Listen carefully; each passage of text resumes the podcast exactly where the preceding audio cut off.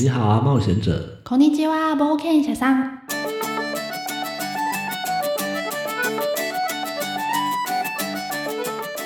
这个节目是由我 D Minor 还有我卡卡米在冒险者酒馆跟大家一起杂谈闲聊，基本上我们什么都聊，不过游戏和动画当然是必备的啦。也非常欢迎你来跟我们分享你的故事，可能是你在名为人生的冒险旅途中遇到的一些难题，又或者是你藏在心中一直找不到人倾诉的故事。不管是什么，我们都很欢迎你来信跟我们分享哦。过年就这样结束了耶，感觉什么事情都没有做到啊，我觉得过年就是这样的东西吧。是没错啦。我每天也都是哦睡到自然醒，然后打游戏，睡到自然醒打游戏。不过不得不说，大扫除的时候真的很累人耶。哦，过年最麻烦的就是这个啊。你知道我每次大扫除花最久的时间在哪里吗？呃，床底下我家的床架下面是不用清的啦。哦，那应该就没有什么特别麻烦的东西了吧？ No No No，最麻烦的是书柜啊！书柜每次走到书柜前面就想说，对耶，我好久没有来整理了，趁着这个时候来整理一下。然后你猜猜看哦会发生什么事情？呃，打开书柜就拿起一本书，接着呢，你就会发现，不需要大扫除了，因为你都在看你自己的回忆 嘛。没错。我不知道是不是每个人都是这样，不过书柜对我而言是一个非常重要，而且还蛮执着的存在吗？重要吗？嗯，好像蛮多人家里是没有一个专门拿来放书的书柜，会有柜子啊，摆一堆东西，然后可能书就放在里面，但是不一定有一个真正意义上完整的书柜。对，然后我不知道为什么，但是我从小的时候其实就很执着于所谓书柜的存在。是哦，不过一开始小的时候嘛，所以家里其实也没有真正所谓专门放书的书柜啦。但是我还是会特地就是随便找一个空格，哦就是柜子的空格，然后清出来，然后把自己的书往那边塞进去，这样。哦，对，然后等到长大出社会，终于赚点钱了的时候，嗯，就一直想着我一定要买一个自己心目中的自己的书柜。那你还真是从小就蛮爱看书的吗？算是啦，我不知道是不是大家都会这样、欸就是执着自己有一个书柜这种感觉我是因为其实我小时候不太喜欢看书，啊？真的吗？对，然后我一直到课外读物也不看吗？如果漫画算是课外读物的话，那看啦。小但是除说了图片以外的东西，我基本不看。哦，是哦，对，然后再来就看杂志，但是杂志哦你也不会把它收藏起来嘛。对啊，杂志我不会把它放进我的专属书柜里面的。没错，所以我小时候会看的大概就是漫画、杂志、游戏攻略本。哦，对，然后我读书的习惯其实是一直到上大学才养成的。真的吗？主要原因是大四的时候空堂太多，太无聊了。那种时候大家不是会选择去打工，或者是打那种应该还有网咖吧？呃，因为男生会卡当兵的问题，所以你不会想在那个时候去找一个认真的工作。哦对耶，然后大家的人生规划又不一样，所以也你是啦不能在那个时候找到有人一直陪着你做某件事情。哦，所以每个人会去发展自己的东西。然后哦我就是选择到了看书这一块。哇，所以对你很晚才开始有阅读的习惯对啊，然后那个时候也是瞎读，然后就只哦是给自己规定，哦，我可能一个礼拜至少要看一本这样。哦，听起来好认真，我觉得我可能都没那么认真在看。不过也只有那段时间啦。哦，出社会之后，就是像我们以前说的，类类病很常发作，光光打游戏就没空了，怎么还会在看书呢？ 是没错啦。但是也像你说的一样，就是自从有看书的习惯，会买书之后，我就会想要有一个书柜了。对吧？对吧？对吧？就想要一个专门可以放自己藏书的书柜那种感觉。没错，不过最痛苦的事情是书柜塞满的那一刻吧。我自己因为以前当然除了小说，还有一些小说 呃，以外，其实也很爱看漫画啦。那个时候是大概哦真的是一天到晚会一直一直跑书局，然后一直买，一直买，一直买。嗯，然后呢，有一天我就发现我的小书柜终于塞不下了啊，听起来不像是个小书柜。那它现在还不是我现在的专属书柜啦，所以我们就先称它以前的书柜是小书柜喽。好，我那时候真的是一层一层一层这样叠上去、哎就是一本轻小说，然后已经摆满一排了，已经塞不下了，我就是在它上面再塞一排漫画。哦，对，然后真的塞不下了，我就把漫画开始倒着放。我自己是没有收藏太多那种漫全套的漫画或是小说，大部分都是一些大众书或是我喜欢的科普类的书。哦，所以我有一个习惯，就是我的书柜就这么大。当我有新的书的时候，我就要把里面的书太换掉。你就这样把它们丢掉了吗？所以简而言之，就是这个书柜包含了我现在喜欢的东西，跟我觉得值得留下来的东西。哦，对，我是一直都等到书柜已经塞爆了，我才开始决定到底谁该谁该离开。那跟我差不多啊，我就是书柜满要放书新的书进去的时候，我就会把旧的书拿去二手书店卖掉。我那个时候还不知道有二手书店的存在，哦所以我就先把它们收到其他的柜子 里。然后当其他的柜子也爆了，或者是过年要大扫除的时候，我才又开始整理那些漫画。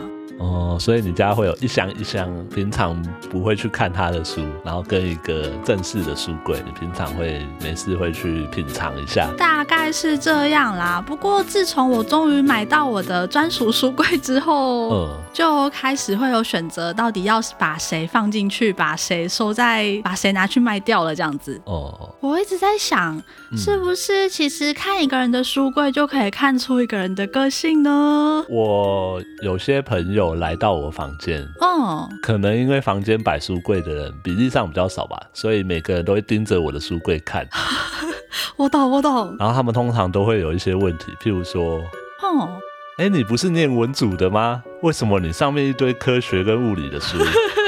然后比较有在看书，就是比较有文学气息的，就会把你收藏的小说那些书名念出来。有时候会觉得好像自己平常喜欢的东西被赤裸裸的呈现在人家前面，还蛮奇怪的欸、哦，我懂，我懂。毕竟我的书柜里面除了一些大众书之外，还充斥着一些比较黑暗的作品啊，或者是反社会、反乌托邦的作品啊。感觉这种东西好像不太能给人家看啊。真的觉得书柜会体现出一个人的个性，哎，完全把你不为人知的那一面 直接摆在眼前给大家看了呢。这么说起来，我自己的藏书好像也差不多啦，除了漫画跟轻小说以外，剩下的应该是朋友们都不知道我有的兴趣吧，像是一些比较灵性的书籍，或者是嗯咖啡之类的。哦，我以为是那些触动你心弦的作品。那些当然是有的啦，那么那些是哪些呢？我觉得我们可以趁这个机会，让我们的听众可以透过你的藏书多了解你这个人。我觉得应该直接透露出我对于动漫的喜好啦。可是对于喜欢怎样的作品，应该也可以推测出这个人是怎么样的人吧？那就交给各位冒险者来猜猜看喽。但是呢，今天大家要来做一下推坑这个动作啦。哦，第一步要推坑大家的作品，当然是《狼与辛香料你是说那个有点经济学又有点……》，就是完全在讲经济学的那一部《狼与辛香料》啦。我期盼了好久好久，它今年的四月终于要放第三季动画啦。所以他之前的动画还没有把小说的内容演完吗？小说的内容其实很漫长耶，哦，因为我也是片段片段的看过动画，也也没有从头看到尾。嗯，它的内容放在现在是有点漫长了，而且我不知道这类型的作品是不是大家的接受度会那么高。但是不得不说，我当初真的超级喜欢这部作品。我记得有一次我买，好像是第。我有点忘记第几集了，但是那时候我刚买到，然后晚上就一路看通宵，看到啊，竟然天亮了，完全停不下来，真的超级好看的啦。那你喜欢他的点是什么呢？当然是剧情很有趣啦，然后嗯，那个时候还小啦，所以其实对于经济学的概念没有那么深，所以读起来我反而觉得特别的有趣。有点像前几年流行的那个工作细胞那样，就是如果对小朋友他们对人体身上的组织没有那么理解的时候，看那个东西会觉得，哎、好好好玩哦，原来我们身体里面的东西是这样在工作的。类似那那种感觉吧。再加上我以前其实就蛮喜欢那种中世纪的设定，这种幻想的世界观对我而言真的是超级有吸引力。而且呢，不得不说那时候年少轻狂嘛，哦我仗着自己会一点点日文，然后就去写信给 《狼与新香料》的作者志昌老师。 那他有回信吗？重点是有，我真的超讶异，我那种哇日文真的破到爆哎、我完全没有办法。现在回去看，真的是一个黑历史。但是那时候竟然有收到老师的回信，我真的超级感动。可能他们也是觉得哇，海外的人然后这么努力的写信来，这也是粉丝的一番用心啊。但是不管怎么样，这件事情对我而言真的是印象深刻。然后我的书柜里头还有另外一套作品，这个真的是超级想要推坑大家。嗯，虽然它不是非常热门的作品，但是它真的很棒。那就是《图书馆战争》，它有出动画，我动画也看过了一次，好看吧？对不对？超好看的不过看的时间有点久，我只能说我的印象还蛮模糊的。哦。所以你不觉得它好看吗？当下当然是觉得好看，啊不过我嗯个人本来记忆就比较差一点，所以不是那种不是那种我喜欢到我会去回味的作品，或者是真的深刻到我无法忘记的作品。通常过了几年，我就很容易忘掉了。它的剧情毕竟起伏没有到非常大，但是我非常推荐大家真的可以去读他的小说。我真的觉得他的中文翻译真的翻得很棒。哦，是哦，轻小说毕竟碍于出版社，有的时候译者的翻译功力其实不能说不好啦，哎但是就是有点可惜。哦但是《图书馆战争》的译者真的翻得超棒，直接看中文我觉得也完全无违和。毕竟那部作品就是要传达书跟文字的力量。如果还找了一个很随便的翻译的话，好像也不太对啊。没错，真的诚心推荐大家这部作品。刚刚讲的两个都是小说的部分，那漫画的话呢，这个应该也算很冷门了啦，就是《Holic》。呃，那个完了，我连听都没有听过哎、有啦，你一定知道啦。Clamp 老师他们的《次元魔女》这部作品，它也有出动画，不过也是很久远的啦。它最有名的作品你一定听过啦，就是《库洛魔法使》。哦，然后再来你早说我就知道了嘛。 然后再来是大家比较知道的话，应该是《紫巴撒意》这部作品，这个我就没听过。对，虽然老师们最有名的作品是《库洛魔法使》，不过我个人其实没有很喜欢《库洛魔法使》，我反而比较喜欢《次元魔女》这部作品。哦，毕竟库洛魔法使当红也主要是因为改编动画的关系吧，这个我就不太清楚了耶。而且再加上它的设定。拿来做玩具或是一些周边，真的是非常的好赚啊！是的呢，《次元魔女》这部作品，我只能说很好看，但是其实也蛮看人胃口的啦。剩下的漫画作品其实不多，嗯，是一些少女漫画，我就不特别讲是哪些了好啦。好哦，好啦，我都推坑大家这么多作品了，嗯，你是不是也该来分享一下你的书柜有哪些藏书？诶、我的书柜的话，其实大部分都是当时一些比较畅销的大众书，像是我觉得大众书这种就没有什么好推荐的，它有时候就只是时下流行的产物。尤其是当我书越看越多的时候，我会觉得常常他们讲的内容都是千篇一律，只是说法跟顺序倒过来换过去而已。这样会不会太地图炮？你讲这样会不会太凶啊？那就当做是我看到的大众书都太烂了好了。那如果要推作品的话，目前我书柜里面唯一摆的一套漫画就是《暴漫网》。哦，这是我唯一会想要把它收藏在我书柜里面的漫画。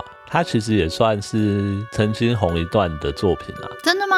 它的内容是在说国中生渐渐的成为专业的漫画家的故事。哦，那其中有趣的就是，它揭露了蛮多他们出版社的做法，或者是一些业界的规则，或是所谓漫画家是怎么样。有点类似像白箱那样子揭露动画界，然后暴漫王是揭露漫画界这种感觉吗？没错，听起来真的蛮有趣的耶。对啊，当初会继续看下去，也是因为想要多了解漫画这个行业在做什么。哦，但是看到后来，真的会让我想要收藏，是因为少年漫画最重要的不只是这些背景设定，哦而是少年漫画永远都包含着一个叫做梦想的东西。 所以对我来说，它是一个努力去实现梦想的漫画。每次我只要开始想要放弃事情，或者是忘记自己做事情的初衷的时候，我就会再看一下这个漫画，然后我觉得好像就会找回一些热血，再继续去做我想做的事情。我觉得好有趣哦，因为对你而言，这些藏书是一种梦想，让自己找回动力的感觉。但是对我而言，我的藏书是一种回忆。我大概懂你的意思，就是它可能是我国中的时候喜欢的东西，所以这本书代表着国中的那个时候的我。类似像那样子的感觉，对，但是我前面说过了嘛，我小时候不看书的，所以我的藏书并没有回忆。反而是动力。对，还有我的感觉，所以我的藏书也会有比较黑暗的东西，那就代表我比较悲伤的情感。嗯，对，然后再来最近，因为其实这几年看的书越来越少，确实，嗯，然后我最近最推的一部是《创作的基因》，吼，它是全世界最有名的制作人小岛秀夫写的书。我突然好像懂了什么。不过它的内容其实主要是在分享他从小到大他读过、他最有印象、他看过、他最喜欢的电影、书籍，还有作任何作品。 哦，所以它其实一篇一篇都还蛮短的，就是在说他看过这些作品是在他什么时候，嗯，呃，然后他会说，哦，他小时候是那种钥匙合同，回到家里都没有人，所以他就一直看书。哦，然后这部作品对当时的他是什么意义？哦，然后不同的时期看到不同的东西有什么样的感触？其实就跟我们现在在聊书柜有点类似的感觉。哦，确实，对，然后对我来说有趣的就是，除了因为它里面介绍了蛮多很经典的作品，嗯，然后像我像我以前会去看所谓世界经典那种东西，譬如哦哦哦说什么《哦罪与罚》啊，什么什么《老人与海》啊，哦可是你看完你都会觉得，为什么这个东西被称为经典呢？我也这样觉得。对，然后你去看人家解释，就会觉得好像讲了什么，又好像没有讲什么。我以前超努力的想要把《老人与海》看完，对，但是结论就是我看不 完。然后我在看这本书的时候，嗯，他由他很个人的感受去讲，他读到这个作品的时候，他在想什么，那个感觉又不太一样了。然后就说哦，原来不同的人读到这个作品会有这样的感觉。所以只是我们少了那一点可以跟经典文学作品共鸣的成分吗？对我来说，可能是时机点的问题，因为像《老人与海》讲的是冒险，那那个时候你可能没有冒险的心，所以你不会明白一个老人一个老人决定去跟鲸鱼搏斗这件事情意味着什么。也是啦。对我而言，作品其实很多都是在吃剧情啊，看故事。哦，有的时候那些背后的含义我没有办法那么深刻的去了解，所以对于剧情成分没有那么重的作品，我真的看不太下去。哦，所以我才会觉得《小岛秀夫》这本书很有趣，因为他讲的都，他里面提这些作品在讲的都不是内容，而是他当时读到这个东西的感觉。哦，你不是在看一个推荐，而是在看一个人。接触完这部作品之后的感受吗？对，听起来真的蛮有趣的耶，有点像他用不同的作品在写他的自传的那种感觉。哦。你讲着讲着，我刚刚突然想起来，我还漏了一部作品，它也是我嗯非常喜欢的，但是很可惜的是，它中文版竟然断头了。断头是什么意思？呃，出版社出到一半没有把它后面续集出完，哦啊，反正你会日文啦。但是那个时候的我日文还没有那么好啊，我一直盼着盼着盼着，然后就没有然后了。那部作品叫做《g o s i k 樱田一树老师的作品。这部作品也有被动画化。其实我蛮多作品都是先看完动画，觉得嗯超好看，然后就跑去买原作啦。不过这样是不是透露出了我的年龄啊？毕竟这些作品都超级老。也不会啊，像上次我朋友开饮料店的朋友说，他说他们店新来的工读生，十八岁的那种，嗯，竟然在看 K 色作品哎、现在的小朋友还会看黑色作品，所以说有一些东西老归老，大家还是会喜欢啊。也是啦。我那个时候一直以为是这部作品还没有完结，所以台湾这边没有代理。嗯，等到真的过了好几年之后去查，才发现原来是断头了。但是我还是把这部作品的中文版留下来了啦。就像我说的啦，对我而言，它真的就是一个回忆。作品好看当然是好看，但是真的更重要的是，你把书籍当做照片来收藏。嗯，类似这种感觉 吧。不过前阵子我有想过说，因为我现在都习惯睡前划手机嘛，嗯，我想说，哎、划归划，不如买个电子阅读器，我把划手机的时间改来看书，不是更好吗？确实是耶。毕竟因为现在科技发展的关系，真的会慢慢的减少阅读习惯。对啊，所以我才想说，与其放空在那边划手机，不如把阅读习惯找回来啊！当然是要结合我们科技的力量啊，我就一样是在划手机，可是在划的是书本。哦，不过后来还是没有去买电子阅读器，主要是为了看书，你要先花一笔钱买一个载体，然后再花钱买书。花钱买书本身是还好啦。对啊，只是你要先花钱买一个载体，就会觉得，嗯，又有那么多选择，然后要再考虑一下。我自己个人是不太喜欢电子书的手感耶，那个翻页的残影，我真的怎样都习惯不了。哦，因为你看书看得特别快嘛。哦，有吗？ 对啊，对啊，你看书看超快，你不知道吗？我不知道耶。像我是阅读很慢的人，哦，所以那个残影对我来说不会是一种困扰，因为我看一页就看蛮久啊，我翻一下等那个两秒钟的残影不会怎么样吧？是没错啦。对啊，可是如果是那种一目十行的人，有学过速读之类的，那他就需要一直翻、一直翻、一直翻，那个残影就会让他眼睛非常的不舒服。真的真的，我真的超级不习惯那个残影，我都觉得为什么我翻页要等那么久，然后那个残影真的也超不舒服，所以我后面就没有再考虑买电子书了。但是还是因为科技的关系啦，我真的觉得自己的阅读习惯变得很差耶。以前可能每一年大扫除都要清出一大叠书来，然后到最近这几年，甚至今年，我完全不用动我的书柜耶。这么说，我也是诶、就是我以前可能半年、一年，我就要去一趟二手书店，把我多出来的书卖掉。真的，但是我可能已经三四年没有去了吧。哇，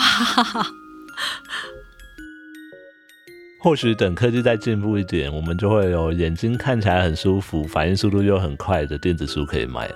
如果到时有那样子的电子书的话，我真的会考虑买啦。毕竟真的很想要把阅读习惯再捡回来耶。对啊，毕竟书拿在手上，不管是那个触感、味道，或者是……纸张的质感，还有那个重量，没错，这就是还有书签存在的意义。 看书这件事很重要的一环嘛。对啊，少了这些，还算是在看书吗？有点像说，其实近几年来看漫画也都是用电脑看。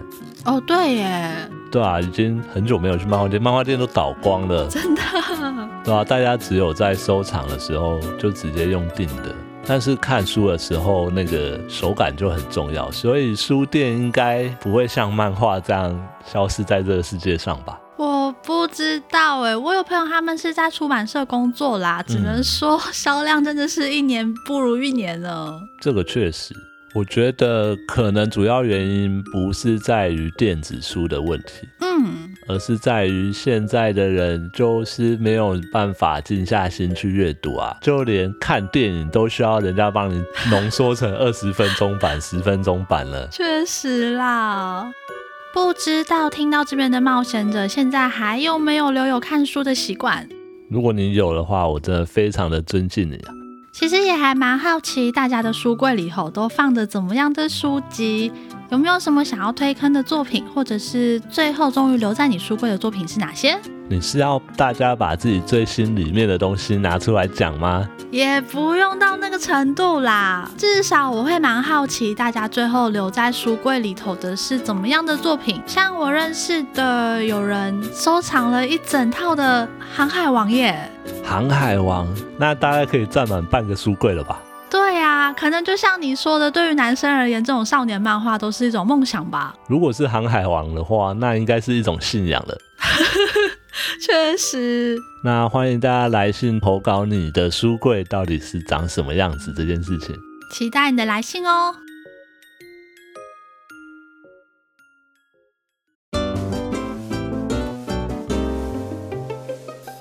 酒馆老板的市场调查。这个主题我们开放给大家投票安假，投票的内容每个月会更新一次，大家一起来决定接下来的走向吧。如果有什么突发奇想，也可以留言，说不定会被临时采纳。话说，我们的标题好像一直没有改，还是市场调查耶。反正老板还没有发现，等他有反应再说。好哦，我们第一期的投票结果是法师，然后这一次给大家投票的内容有这个法师擅长什么属性的魔法，然后这位法师在哪里？不过目前投票的人数还不多，是的呢，我就说当初应该是要选战士的吧，一定是法师的原因啦。不是这样吧？拜托，听到这边的冒险者，或者是第一次来我们冒险者酒馆的冒险者，帮忙投个票嘛！不过如果是你的话，你会想要选什么属性？当然是火系啊！为什么？我带 explosion 怎么不能是呢？要我讲的话，最废的应该是土系吧？怎么会？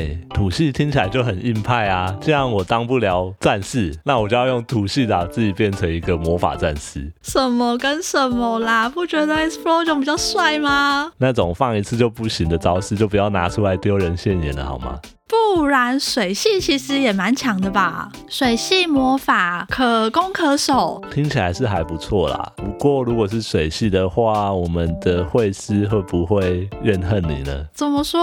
因为我自己感觉火水土电里面，水应该是最难画的东西哦、我不太会画画，我不太知道。那种没有固定形体的东西，应该是最难表达的吧？嗯，好像也是耶。没关系啦，反正到时候不管投票结果是什么，他他都得帮着我们画嘛。毕竟都已经上了贼船了。第二个安价的选项是这位法师在哪里？目前票数也还看不太出来，一定是我们的选项太无聊了啦。毕竟都是蛮普通的选项嘛。但是很适合一个故事的开头，不是吗？要我说的话，异世界的入口以现在的标准来看，有点老掉牙了。确实、欸，哎，当初是谁想的啦？然后魔法师学院又有点不知道在干嘛。说到魔法师学院，我其实第一个想到的是《九张羊皮纸》这款游戏耶，它故事的开头不就是在魔法师学院吗？哦，对啊，然后把羊皮纸弄丢去找回来。哦，好像是，我的印象就比较西方古典一点，嗯，就是魔法师都是被关在象牙塔里面驯养的一群怪物，所以他们是从，那是哪来的？因为魔法就是一种异端啊，所以他们是有着特异能力被关起来训练的人。哦，你这个戏放也太老了吧？但是我个人最喜欢的还是绝望眼滩啦。哦，我也是哎，但是 P O E 要初二了，不知道还会不会继续在绝望眼滩上面醒过来。他都说要出二，都讲了多久了？我是不期待他今年会出啦。不过听我们 podcast 的冒险者，感觉好像都没玩过 P O E 吧？我应觉得该应该还蛮多的，真的吗？因为 P O E 那期的点阅率其实还蛮高的，所以可能很多人是因为 P O E 才开始听我们这个 podcast。那非常欢迎有玩 P O E 的冒险者，可以赶快来投票啊！你说灌票吗？呃，差不多啦，还是期待大家可以帮忙多多投票喽。或者是出一些主意啊？譬如说这个法师在哪里的选项都太无聊了。交给你们来脑洞大开啦！谢谢你陪伴我们到最后。我没有想过我们的 podcast 会聊书柜这种东西、欸，为什么？因为我们不是要聊游戏、动画、漫画，还有关于冒险的事情。今天也有聊到漫画跟轻小说啊，这也算是仔仔必备的了吧？对了，除了今天讲的安家之外，我们还有其他主题可以投稿。期待大家的来信喽！希望你也有度过一段愉快的时光，我们就下次见喽，拜拜拜拜。